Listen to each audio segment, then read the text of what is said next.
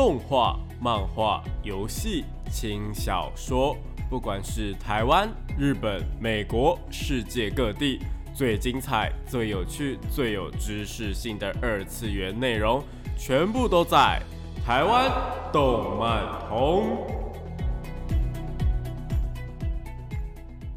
嗨，大家下午好啊！欢迎来到台湾东门通的节目现场，这边是复兴广播电台台北、台中、高雄 AM 五九四，台中 FM 一零七点八。我是你们的主持人电波 B B，可以叫我 B B 就好哦。脸书搜寻电波 B B 就可以找到我以及相关的节目资讯。那上礼拜呢，因为是九三军人节的关系嘛，所以介绍了不少跟呃军人有关的动漫作品给大家呢。不知道大家有没有什么想法呢？如果想收听重播啊，或者是还没有听过的话呢，可以到各大的 Podcast 平台收听哦。那今天呢，因为已经进入九月了嘛，也是时候来进行我们每三个月一次的新番推荐的时间了。所以呢，这一集会介绍十月新番的部分。那一集的时间呢，应该是讲不完，所以呃，整个九月还是要请大家持续的锁定节目，才不会漏掉任何一部的新番推荐哦。那不过在那之前呢，我们还是先进入到本周的动漫新闻吧。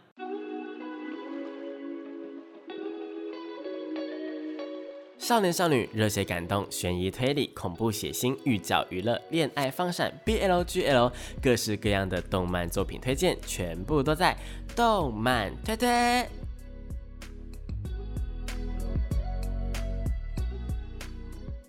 欢迎来到动漫推推的时间。那这个单元呢，主要会跟大家推荐一些国内外优良的动漫作品，也有可能是游戏或是轻小说，都是有可能的哦。那今天的漫的动漫推推呢，就如同开头所说的，要来聊聊今年二零二一年的十月新番呐。那因为新番总是会有续作啊、漫画改编、小说改编、游戏改编以及呃原创作品的部分。所以，我们按照顺序来说，毕竟如果是续作啊，或者是呃漫画改编比较多人看过的部分的话，就是大家可能会比较了解，我们可以节省一点的时间。那如果是小说或是游戏，甚至是原创作品的话，可能就要呃多花一点时间去介绍了。所以，我们就先来谈谈这一季续作的部分吧。那首先呢，续作的部分，我真的是可以说是众星云集，有不少的作品啊，都是呃，可能今年或去年才出第一季，就马上再推出第二季的热度都还没有退，就马上要让呃作品再次出场，可以说是非常具有侵略性的一季啊。那这一部作品呢，就是第一部我们要推荐的作品呢，呃，应该是本季我觉得最最最最多人期待，就是物理上的最多人期待，也是物理上最多人知道的作品，就是数量上来讲，全球数量上来讲最多的作品，就连就是呃不看动画的亲戚朋友们，可能都知道这一部作品。那这一部作品呢，就是《鬼灭之刃》。《鬼灭之刃》呢，在经历了动画第一季的炭治郎励志片，以及在全球票房不停的创下佳绩以及奇迹的剧场版《无限列车篇》之后呢，呃，今年的十月终于有消息说，呃，有可能会上第二季的油锅篇了。为什么会说是有可能呢？呃，因为十月这个消息啊，其实一直到呃这个礼拜都还没有真的确定。不过呃上礼拜官方已经释出消息说，呃会在礼拜日的几点钟在日本的电视台播放这样，并且说会在九月二十五号公布后续的动画消息。所以我们基本上是可以去期待说十月有《鬼灭之刃》第二季的播出啦。那油锅篇的部分呢？呃，基本上就是接续剧场版之后的剧情，主角群们呢会来到日本的油锅。那油锅是什么意思呢？油锅就是呃所谓的花街的意思，就是嗯花街这个东西就是一个比较算是日本的情色场所的意思啊，就整条街可能会有不少的那个呃艺妓啊或什么妓的部分这样啊，虽然呃。因为这个部分，所以当初一开始第二季消息释出的时候，有不少的日本的家长都去教育部啊，或者是呃审查委员会去施压，因为《鬼灭之刃》是相当国民级的作品嘛，应该说是世界级的作品了。有不少本来不应该要看的小朋友们，都不小心看到了《鬼灭之刃》，所以家长们呢认为直接跟小朋友说什么是油锅，就是这个呃这个地方这个地点在做什么是一件。非常呃不 OK 的事情，毕竟要跟小朋友们说嘛。那这件事情呢，演变到最后，反倒是让许多的网友们去挞伐这些家长哦，因为小朋友们的年纪啊，本来就不被允许去观看《鬼灭之刃》，因为《鬼灭之刃》是有一定的年龄你才可以去看的，毕竟里面有那些打打杀杀，或是喷血啊，或者是嗯恐怖的画面出现。再加上让小朋友们看到不符合自己年龄观看的动画，其实是家长他监督不周的问题，所以很快的就被舆论给压过去了。那么这个油锅片到底在讲什么东西呢？油锅片呢，呃，就是会跟那个鬼杀队里面不是有那个柱嘛，就是有九个柱嘛，会跟里面的音柱与随天元一起去冒险。然后最后还会对上上弦的鬼，是在漫画当中一个评价我觉得相当好的篇章，我自己本人也蛮喜欢的啦。虽然《鬼灭之刃》的漫画已经完结了，但还是这边就是不剧透大家剧情这样，因为我知道有许多人是纯粹的动画党，是只有看动画跟电影的。那如果喜欢《鬼灭之刃》的，又或者是想要跟朋友们可能有话题想要可以聊上可以跟上的，就千万不要错过第二季的消息喽。题外话是，《鬼灭之刃》的格斗游戏啊，也即将要在十月的时候上市了。而厂商们呢，也特地做了台湾限定的特点周边，是一个呃，是人气角色祢豆子的便利贴。如果喜欢《鬼灭之刃》或者是喜欢格斗游戏的，呃，千万要把握预购或是购买的时间，才有机会拿到可爱的特点哦。那第二部作品呢，也是一部非常非常有名的作品，那就是今年才刚改编成第一季的《五指转身》，到了异世界就拿出真本事，简称《五指转身》。这部作品呢，在第一季推出的时候，呃，应该说在第一季推出之前呢，就引起了不少的话题，因为它的预告片的作。呃的品质啊，就是高到一个不行。它那个整个画面看起来，就是每一张帧呃每一个画面帧数看起来都很高，就是呃每一个画面的那个嗯作画的张数啦。我之前应该有讲呃跟大家解释过，就是。你画越多张，那画面看起来就会越连贯，然后就会越精彩这样子。那它的呃张数基本上是来到一个我觉得是电影级的概念了。那它的作品的品质呢，也是高到一个不行。魔法的片段啊，或者是战斗的片段，不管是分镜或者刚刚说的那个帧数，都让人家觉得说哦。好像在看电影一样，相当精彩。那开播之后呢，也有造成一些话题啦。不过这个话题就不是那么好了，因为五指转身的世界观跟我们普通的伦理观不太一样。那边呢，有些呃宗教或者是有些地区、有些国家是可以呃进行所谓的一夫多妻制的。所以主角的爸爸呢，他在某一集出轨自己的女仆，让部分的人士就是觉得说有点嗯不太 OK 啦。再加上主角呢。是死掉之后才转生到异世界了，但他他是呃他生前就是在呃还活在日本的时候呢，是一个非常非常无能的废物，整天呢就只会在家里面打电动、看漫画，也不工作，也没有朋友，甚至是连父母的丧礼都没有办法去都呃都没有去参加，不是没有办法，是没有去参加，也没有打算去参加，正是让人家就是没有办法帮他讲话，你知道吗？就是如果你整天打电动或是看漫画。我觉得是一件哦很幸福的事情，但是如果你连最基本的呃做人处事都没有办法好好做到的话，我觉得就是也没有办法真的去帮他讲话啦。也是在丧礼结束后呢，这个主角就被他的亲戚朋友们给轰出家门。那这样的他呢，在呃发生意外转身之后，想要重新做人、重新振作起来是本作的重点之一。但是呢，在动画播出之后，有部分的人觉得说他的前世就是他那个刚那个部分，这太恶心了，又或者是画的太写实，以及呢他在呃在前世的部分有呃有看一些比较不符合道德观的东西，就是年纪偏小的东西啦，这样哈。那这些问题呢？就是引起了蛮大的反弹，就觉得说，哦，怎么可以写这么恶心的主角？怎么会有主角这样子这样？但这些问题呢，都随着呃时间以及播出呢，慢慢的消失了，因为这些都是一个，呃，我自己认为是还蛮没有没有意义的讨论啦。就跟呃前面《鬼灭之刃》的问题一样，这部《五指转身》呢，也并不是要给小朋友们去看的，小朋友们并不是他们的目标观众群。那如果是青少年们呢？也已经具备了一定的判断思考能力，并不会说有去教坏他们或者是催眠他们的作用。再加上在虚拟的世界，在非现实的虚构作品里面去讨论道德观，讨论一些作者的设定，我觉得是很没有意义的事情，因为作品里面的世界观或者是道德观本来就跟我们这个世界不一样，那我们当然也没有办法去了解说那个世界发生的事情该怎么样，这一切都只能交由作者去告诉我们。举个例子来说好了，如果有一个古老的童话故事当中，国王迎娶了一百位妻子，但都让他们过着幸福快乐的日子，这样也要被说不能够一夫多妻制吗？更何况在现在这个时间点，一夫多妻制还是有在世界上面存在的，或是一妻多夫制也是有的。那讲到这个呢，就一定要提到，就是前阵子我在呃看到日本的一个新闻呐，因为日本有一个地方政府啊，他就改编的桃太郎的故事。桃太郎的故事大家应该都知道吧？就是桃太郎从桃子里面出来，被爷爷奶奶捡到，然后剖开之后呢，嗯，桃太郎出生，然后去帮大家打鬼的一个故事哦。那呃，这个故事呢，就是被呃他们的政府给改编了。那他们把淘汰人的性别呢，从男生改成了女生，再把打鬼的片段全部都是改成了呃跟鬼他们去好好的沟通，最后一起变成朋友的故事。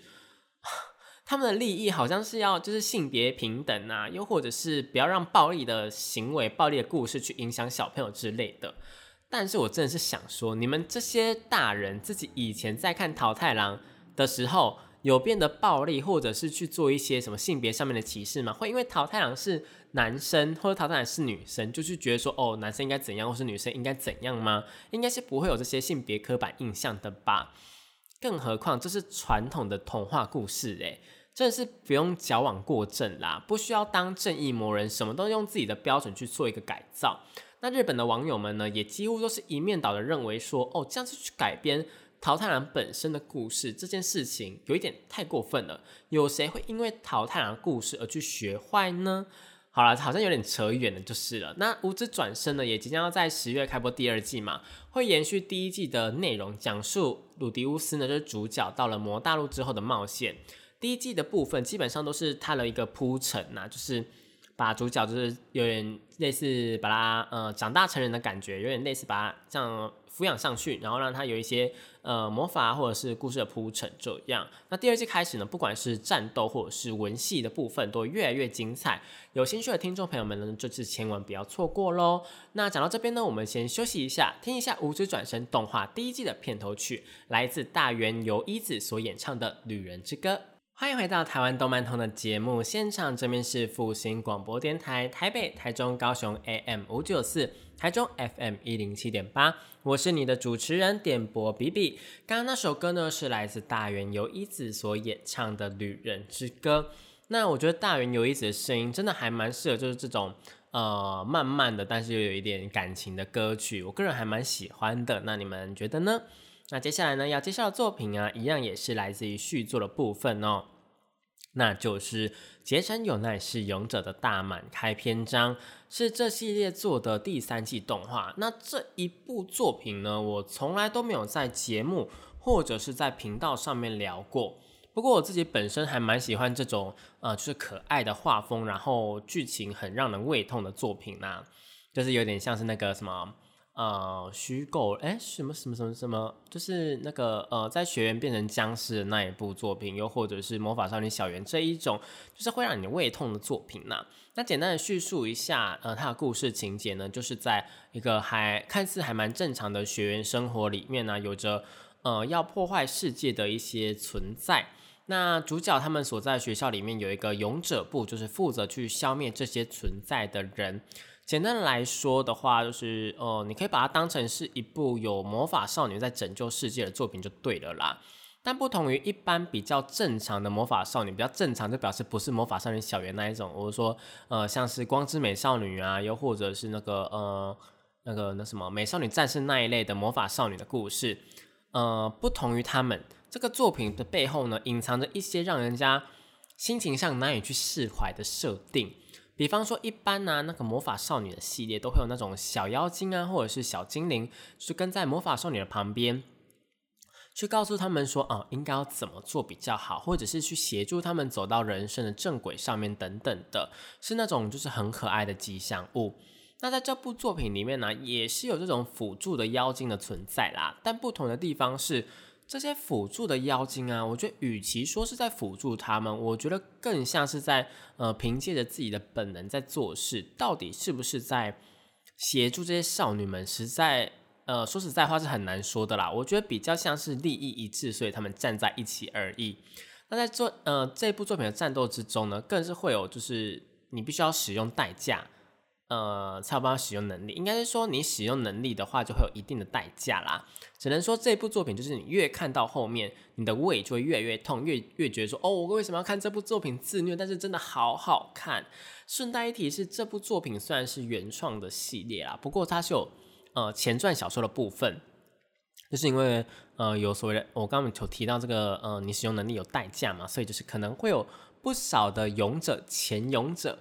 的出现，那前传小说的部分，我自己个就个人觉得是更胃痛的啦。那如果喜欢的话呢，可以将整部呃整个系列，整个结成有奈是勇者的系列呢都看一次，我自己还蛮喜欢的，我推荐给大家。那第四部作品呢，要介绍的是《八六不存在的战区》的第二季。呃，这部作品呢，今年四月才刚改编第一季动画而已哦，然后十月呢就马上推出了第二季。那故事背景呢是处在一个有种族歧视的战争国家共和国。那共和国呢，表面上呢总共有八十五区，但是其实还有一个八十六区。八十六区的人们呢，都被当成是没有人权的士兵，他们驾驶着呃无人机，对，有人去驾驶无人机，你就知道有多夸张，就是。他们表面上都跟那个呃前面八十五区的人说，哦，那些是无人机的，但是其实那些无人机里面都是有着八十六区的人是实际操控的。那他们这些人呢，就是日复一日的去上战场，去命悬一线的跟呃帝国的敌，就是跟敌人军团去作战啊。他们的敌人叫军团，军团呢是那个呃他们敌对国家帝国所开发出来的无人机的呃一个。算是武器，算是机甲武器或生化武器吧，就是一个有意识的机器啦。这样，但因为呃这个东西它发展有有一点自动发展啊，或者太快速，然后就是帝国本身呢，其实是有一点点复杂，就是帝国现在已经没有人类了，帝国基本上已经毁灭了，所以他们其实根本就没有必要去对打，你知道吗？但是因为这个军团，就是他们开发出来这个东西，已经被那个输入那种就是。一定要去完成的使命，所以他一定会想尽办法去把共和国给歼灭掉。那共和国目前呢，就是要想办法把这些呃帝国所遗留的军团们给全部消灭。这样，不过这样的日子啊，就是这样子日复一日去打打杀杀的日子。因为女主角雷娜开始担任起了呃他们八十六区的某一个支小队的指挥官，有了不一样。我觉得是一部充满了呃激烈的战斗，又让人非常非常动容的精彩作品。就是你可能会哭这样。我我们之前应该有在呃前几季的新番推荐中有推荐过这部作品了。那时候我的期待就还蛮高的。那出了第二季的话，你们也就知道说这部作品一定是声量蛮高的才会有第二季嘛，也蛮好看的。那这边要给还没有看过第一季的听众朋友们一个小建议啦，那就是动画第一季的开头几集的部分，我觉得。并没有到很精彩，应该说还蛮沉闷的吧。我自己要不是因为有看过小说，知道后面的剧情的话，其实是看不下去的。不然开头几集，我觉得真的是还蛮难熬的啦。那因为整个第一季基本上就是改编小说第一集而已，整个十一集的长度去改编一集小说，在动画里面可以说是非常非常非常难得的。速度可以说是非常非常非常慢，不过相对的啦，它这样子的改编，所有的细节都是有好好的呈现出来的，所以我会建议说，如果你呃听众朋友们你们看不下去的话，就是可以前面可以稍微开一下一点五或是两倍速去带过，这样就比较不会有让你痛苦的感觉。不过因为就是前面几集的细节也是蛮多的，在交代背景的部分也是蛮重要的。所以，如果你觉得你自己的理解啊，就是没有办法跟上的话，还是需要暂停一下去思考一下的哦。那第二季的故事剧情啊，就来到了小说第二本的部分嘛。我可以跟各位挂保证说，呃，就是剧情只会越来越精彩啦。撇掉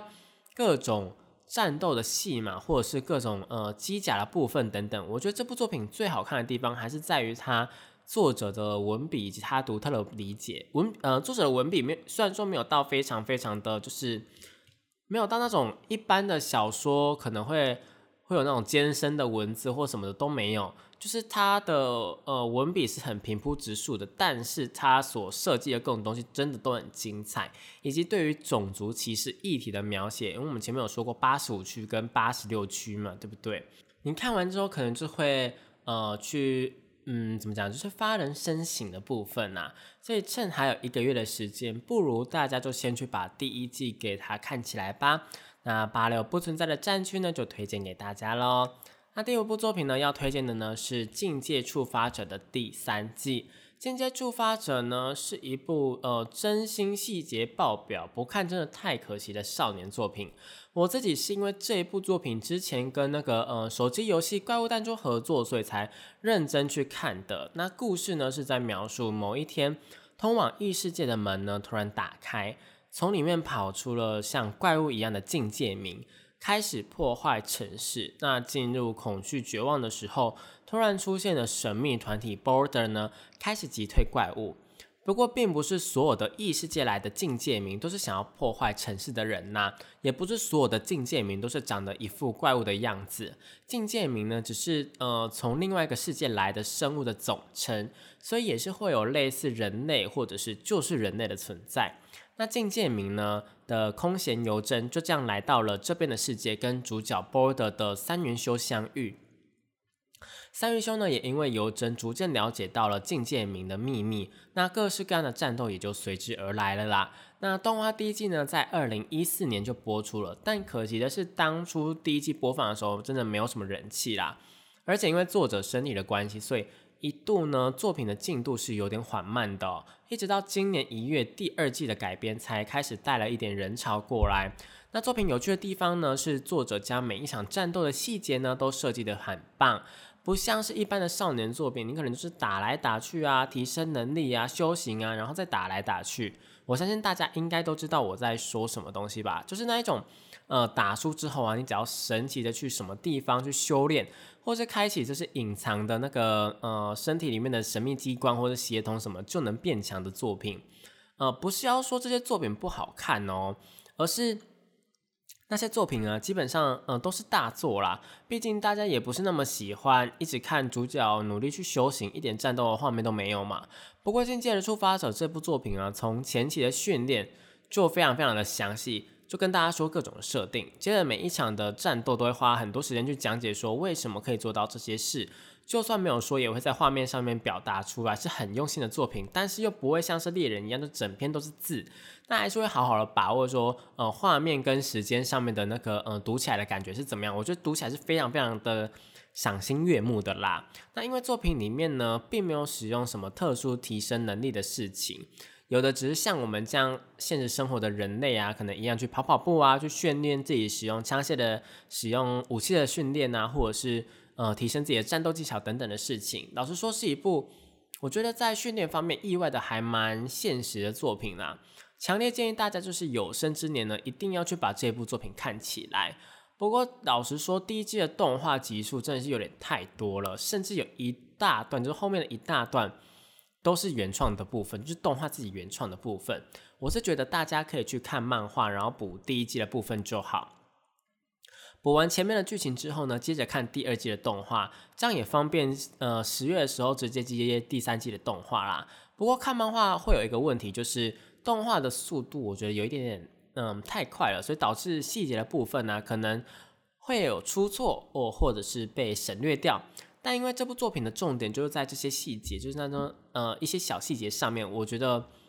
呃你可以去慢慢去发掘。所以如果可以的话呢，我会觉得说去看漫画也是不错的啦，就是不用可以不用看第三季，就是可以不用完全不用看动画的部分。但这部作品是需要去看起来的，呃，因为第三季动画要改变的部分有更多细节，有更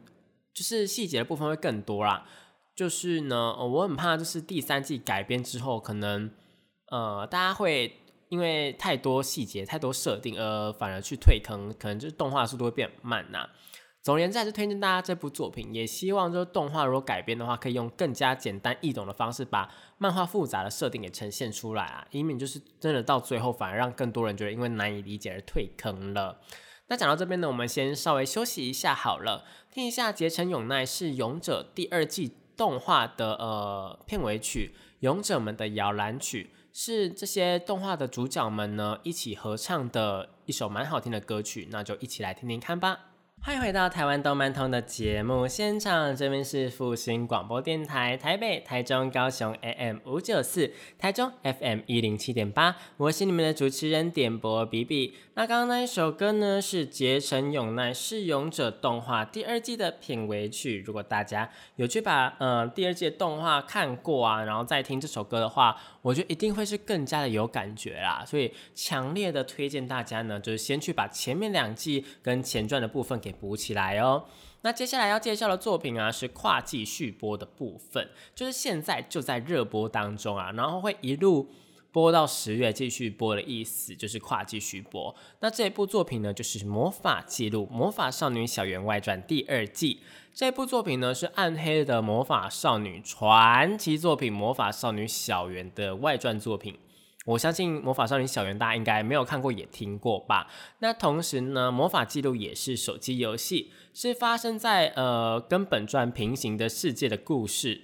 如果我看过本传的话啦，应该都知道说，就是魔法少女们她们要对抗的魔女们呢，已经在那个本传的部分算是有解决掉了。那在平行世界的部分，当然是发生在还没有解决之前呢，就是两条世界线其实是平行在进行的啦。那呃，主角呢也从小圆换成了手游的主角，就是环彩羽，是完全呃不一样的魔法少女的故事。那同时呢，胃痛的元素，就是这个经典的胃痛元素呢，也是会有的。那故事呢，是叙述主角环彩羽呢，在成为魔法少女之后啊，他就一直觉得说自己的生活上面好像有哪里怪怪的，好像缺少了什么东西，就心灵上面少了一块东西的感觉啦。到最后发现就是。自己的妹妹的存在竟然完全消失不见了，而自己之前呢，竟然也是完全忘记有妹妹的存在。那为了寻找妹妹的线索呢，彩羽呢就来到了神兵室。然后来到神兵室之后呢，遇到了更多不一样的魔法少女，然后也被卷入了各种不一样的魔呃战斗之中。最后逐渐发现，隐藏在神兵室就是不可告人的秘密。神兵室就是不同的吸引各式各样，就是呃来自。不同地区的魔法少女来这样，那到底原因是什么呢？因为魔法少女她们其实是有所谓的地盘的，就是每个人要守护的地方其实是不一样的。那这样把所有的魔法少女聚集在一起，到底要做什么事情呢？只能说，嗯，这个剧情呢，为了不剧透，我是不会告诉你们的。但我可以跟你们保证，剧情非常非常精彩。虽然说在动画第一季的时候啊，在不管是在角色或者是战斗的描写上面，是有一些些让人家诟病的啦。就是那个呃剧情的速度呢很奇怪，然后呢战斗的场面有些也是蛮扭曲的、蛮怪的。剧情也并不是完全改编自手游的部分，有经过一定程度的调整。不过目前在播的第二季的部分呢，不知道是呃可能有人突然投资吧，或者是怎么样，或者第一季可能表现的其实还不错。那第二季不管是在音乐或是战斗的场面，感觉就是经费都是爆满的状态，就是多到不能再多。每一集都会让人家觉得说，呃，是在看电影一样。但是只有在音乐或者战斗场面上面啊，就是平常在讲话的部分就是一样的，呃，普通品质，普通品质。但如果在战斗场面呢，就真的非常非常的精彩。网络上面呢，也有很多人去剪出各种第二季的战斗片段。那重点是呢，第二季的部分呢，本传魔法少女小圆的主角群们戏份都有增加。甚至一开始就是小圆的主角们，就是那个沙野家啊，或者是那个呃马美学姐啊，跟小圆，或者是那个呃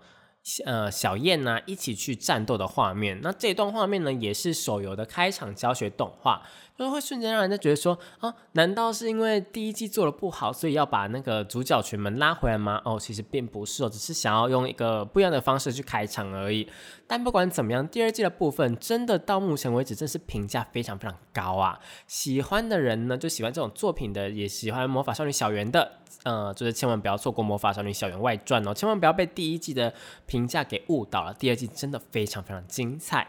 那下一部作品呢是《半妖的夜叉姬二之章》，也就是那个知名作品《犬夜叉》的续作改编动画。我们最近跟犬夜叉很有缘哈，在讲犬夜叉的角色们的小孩的故事啦，就是犬夜叉跟阿里的女儿朱叶，以及杀生丸跟小林的双胞胎女儿永远和刹那，他们三个人呢穿梭于战国以及现代，然后引发各种骚动的故事。不过主要还是会在战国时代冒险呐。那第一季的部分，虽然说我觉得评价还蛮两极的，就是因为虽然原作《犬夜叉》非常受欢迎，但这一部《半妖的夜叉记》并不是由原作的作者高桥留美子老师所创作剧情的，老师只有负责去帮忙人物美呃人物设定的部分。那呃，剧情上面来讲，就是前期还蛮多令人诟病的部分啊。不过因为第一季的结尾非常非常的戏剧化，所以呢有把热度给炒起来。如果是犬夜叉的粉丝们的话，还是可以去尝试看一看看一下的啦。那二之章的部分应该也是蛮精彩的。我自己这个人是希望精彩啦，不然出到第二季，然后不精彩的话，也是蛮让人家难过的。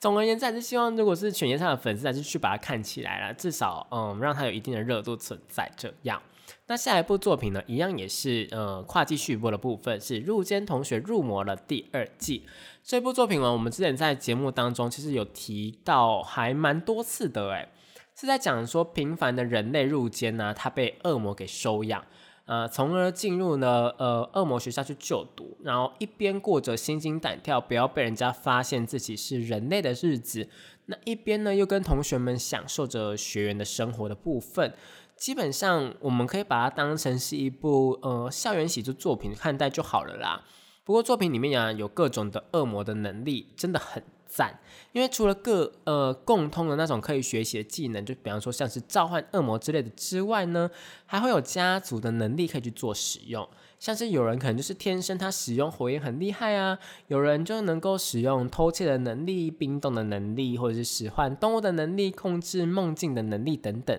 甚至还有那种适合做间谍的，能够把自己的那个存在感消除的能力，五花八门的能力，真的是会让人家非常非常期待下一次会有出现什么样的角色，又或者是出现什么样的敌人，或者是剧情等等的。而且主角他是人类，又要拥有什么样的能力呢？这一点其实也是，嗯，蛮让人家期待的啦。那第二季呢，一样也是在各种好笑又精彩的部分去度过，我觉得。呃，有一点点，一点点，真的是很一点点，有一点点像是那个魔法少年假秀的感觉了，但是就是一点点而已啦。那如果喜欢这种轻松中带有认真剧情的校园作品的话，就千万不要错过喽。那最后呢，来聊一部不是续作的作品，这一部作品呢是世界尽头的圣骑士。是小说改编的作品，也是本季最让我期待的超认真奇幻作品。那这部作品呢，不会再有那种就是异世界转身，也不会再有主角突然开挂的设定，什么拿到神器呀，或者是呃能力突然爆表啊，能呃技能突然就是很厉害这样子之类都不会有。剧情呢是在描述过去被毁灭的死者之家，有一名叫做威尔的小孩子。那养育这位小孩子的呢是三位不死族，分别呢是骷髅的剑客布拉德、神官的木乃伊玛丽以及魔法师幽灵的古斯。算在这三个呃不死族的爱护以及教育之中啊，威尔平安无事的长大了。但是少年呢，某天还是忍不住的疑惑说：“哦，自己到底是谁？毕竟只有自己跟三位不死族生活在这里，真是……”太奇怪了。那在一番波折之后啊，隐藏在死者之间的秘密终于被威尔给知道了。原来这三名不死族并不是从一开始就是不死族。这三名不死族呢，生前分别都是令人赞叹以及令人敬仰的存在。明白造成这一切的原因之后啊，呃，少年决心踏上了呃成为圣骑士的冒险。在这作品里面的世界观跟设定啊，是有着真正的神明存在着。只要向神明献上虔诚的祝福，就会获得神明的加护。那主角呢，也是有信仰某一位女神的。但这部作品当中，并没有什么开挂，也没有什么突然变强的事情发生。主角就是这样一路一路慢慢的成长，然后接受训练，然后变得呃更强大一点。然后呢，每一次的战斗，当都不是一面倒的，就是。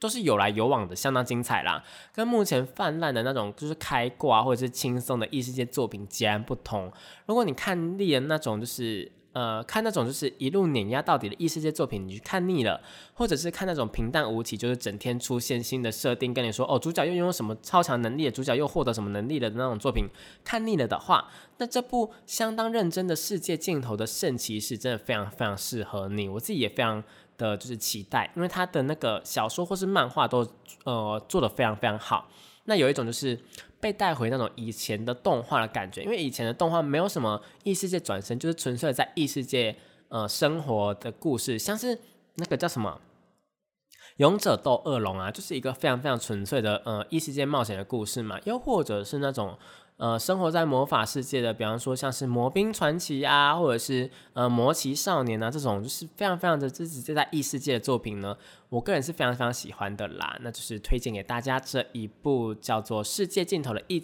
呃圣骑士》，推荐给大家。那因为时间的关系啊，今天的节目呢也差不多要到尾声了。如果对于今天的节目内容啊，你有任何的疑惑，或者是有任何想要说的，可以到脸书搜寻电波 B B 找到我，不管你是要留言或者是私信我都可以哟。那如果喜欢这个节目的话，也可以追踪粉砖，就会有更多的节目资讯以及预告。另外，粉砖上面呢也会有今天介绍的作品的相关资料跟文章。如果大家就是呃听不清楚，或者是不知道作品的名称是什么的话呢，也可以去点击看看。另外呢，最近在粉砖上面也有办一些小的小小的抽奖活动，如果呃。有兴趣的话呢，也是可以去粉砖上面看一下的。那如果想要点播歌曲的话呢，也可以填写表单，或者是追踪我的 IG，我会不定期的在上面问大家想要听什么歌以及为什么哦。那我是 B B，节目的最后呢，为您播放一首好听的歌曲，是《魔法记录魔法少女小圆外传》第二季的片头曲，由我最爱最爱的团体 c l a r i s 所演唱的 Careless。那这边呢是复兴广播电台的台湾动漫通，我们下个礼拜同一时间在空中相会，拜拜。